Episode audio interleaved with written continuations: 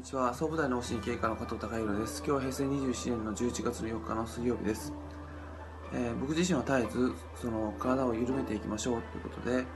えー、まず自律神経から、まあ、意識して力を抜くっていうことを、まあ、お伝えさせていただいてます。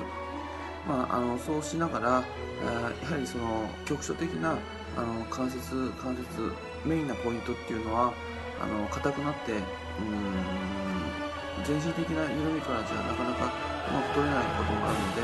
まあ、局所的なストレッチだとか、あのマッサージだとか、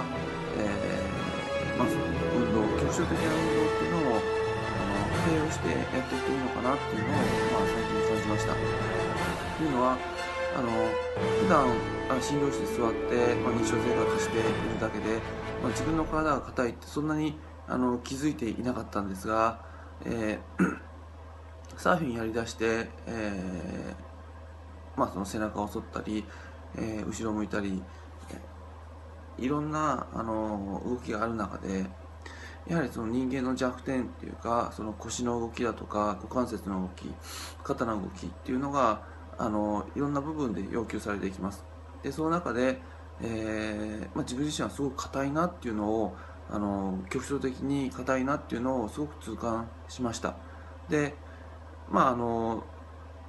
逆を言えばあのそこを柔らかくしていけばその自分のその体のパフォーマンスっていうのはすごく上がる上がるんじゃないかなっていうあの気持ちにも今なってます。で、えー、サーフィンを教えてくれてる先生にその局所的なそのストレッチの方法だとか、えー、まあ、緩ます方法っていうのをいろいろ教えていただいたんですが実際僕に僕がやってみて、えー、もし、えー、良さそうでしたらまたいつかあのこのビデオの中でもあのご紹介させていただけたらなと思います。今日は、まあ、その普段クリニックでこの全身的なその力を抜くっていう練習をしている中で、えー、ポイントとしてその局所腰とか肩とか股関節局所的なストレッチやあの緩む方法っていうのも日々あの試していくとあ相乗効果でいいんじゃないですかっていう話をさせていただきました。今日は以上です。